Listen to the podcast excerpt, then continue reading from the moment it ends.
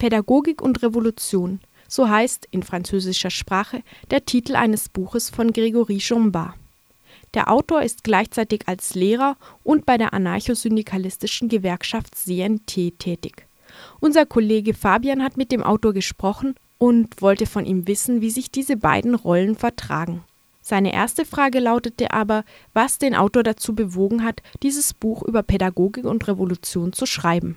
Ah, aufgrund sehr persönlicher Gründe in der Tat, um zu versuchen, Antworten auf Fragen zu finden, die ich mir als Lehrender und als Aktivist stelle. Und am Anfang sind das oft gewisse Aussprüche, die mich betreffen, mich ansprechen, die ich zu ergründen versuche.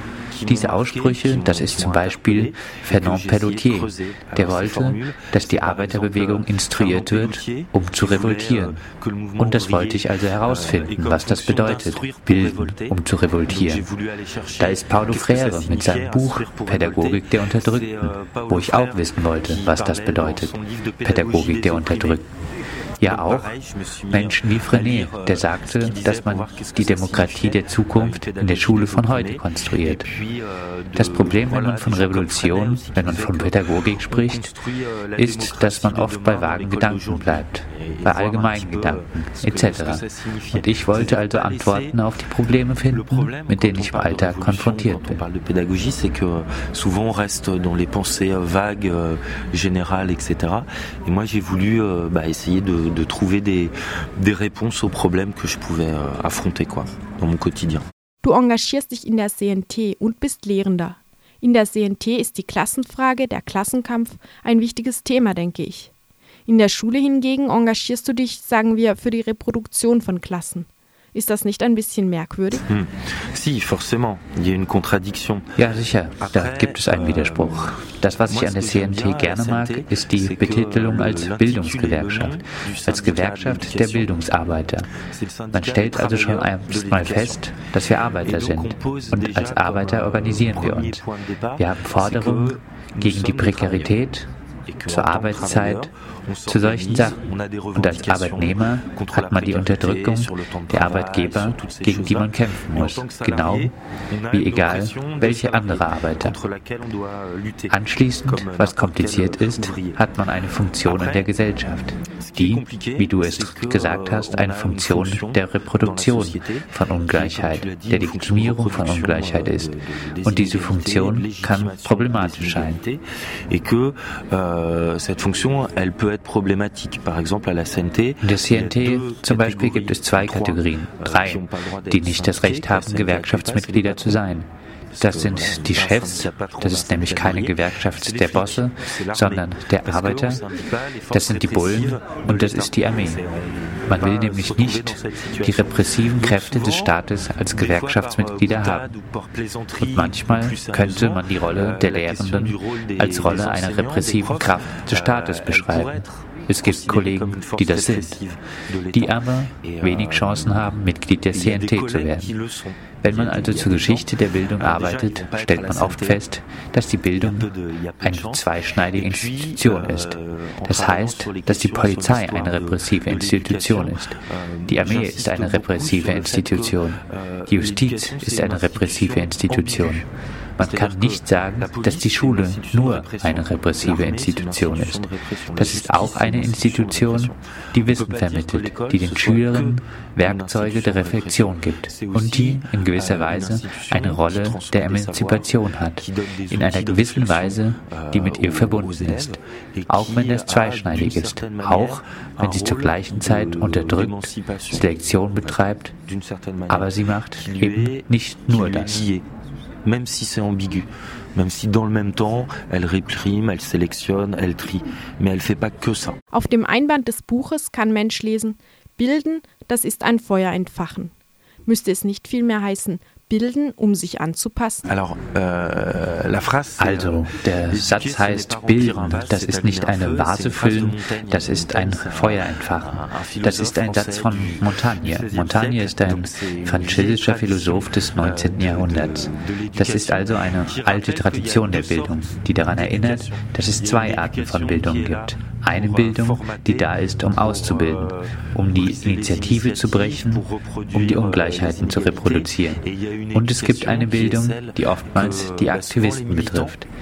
Das heißt, ich bin jedes Mal begeistert, wenn ich von Leuten aus der CNT oder dem Umfeld eingeladen werde. Denn so komme ich zu zahlreichen Büchern, zu einer fundierten Bibliothek. Und diese Kultur ist auch ein Instrument, das individuell und kollektiv ermöglicht, sich zu emanzipieren. Diese Kultur geht von einem selber, von Aufeinandertreffen, vom Aktivismus aus. Aber es ist trotz dessen auch die Schule, die uns eine gewisse Anzahl an Werkzeugen liefert, um diese Kultur hochzuhalten. qui nous donne un certain nombre euh, d'outils. Pour l'acquérir. Hattest du als Lehrer, sagen wir, im Dienste der Emanzipation Erfolg? Äh, Man ist nie erfolgreich. Wenn ich erfolgreich gewesen wäre, wäre ich nicht Gewerkschafter. Dann würde ich nicht weiterkämpfen. Also in der Tat, ich schummel. Denn ich habe einen besonderen Status. Der ist, dass ich mich um nicht französische Schüler in einer Klasse kümmere. In einigen unterschiedlichen französischen Schulen. Also um unterschiedliche Schüler, die ankommen und die Zeit brauchen, um Französisch Französisch zu lernen, um die französische Schule zu verstehen, sich anzupassen. Manche können nicht lesen und nicht schreiben, wenn sie ankommen, sogar mit 12, 13 Jahren. Und diese Klasse hat also den Vorteil, kein Programm zu haben. Ich muss keine bestimmten Kompetenzen außer der Französisch zu lernen vermitteln. Ich habe nicht den Druck der Evaluation. Ich gebe also keine Noten oder solche Dinge. Ich kann sehr gut so durchkommen, ohne dass mir jemand blöd kommt. Ich verbringe also viel mehr Zeit mit den Schülern, als das meine Kollegen können. Et puis euh, je passe un temps euh, beaucoup plus long avec les élèves que euh, ne passent mes collègues du collège. Donc individuellement, j'ai ma petite, äh, petite solution. Also persönlich habe ich meine kleine euh, Lösung, meine Art, mich aus der Klemme zu ziehen. Aber ich denke, wenn man das will, kann man immer eine Lücke finden. Aber man ist Funktionär im Dienste des Staates und deshalb kämpft man, um das System zu stürzen. Denn genau diese Teilung, diese Schizophrenie, lebt man alltäglich. So. Wenn man zur gleichen Zeit zu den Schülern kommt und ihnen einen Text austeilt, den man besonders interessant, schön oder wichtig findet, und wenn man ihnen gleichzeitig alle fünf Minuten zu sagen hat, dass sie bestraft würden, wenn sie nicht leise wären, da ist man gefangen in dieser Tragik. Aber wirklich alltäglich. Wie alle, wie der Arbeiter, der Autos fertigt, die den Planeten verschmutzen. Auch er hat diese Form des Widerspruchs. Es gibt einen starken Widerspruch. Um abzuschließen, ist es deiner Meinung nach möglich, dass, sagen wir, eine weniger ungleiche Gesellschaft sich aus dem französischen Schulsystem heraus entwickeln kann? Euh,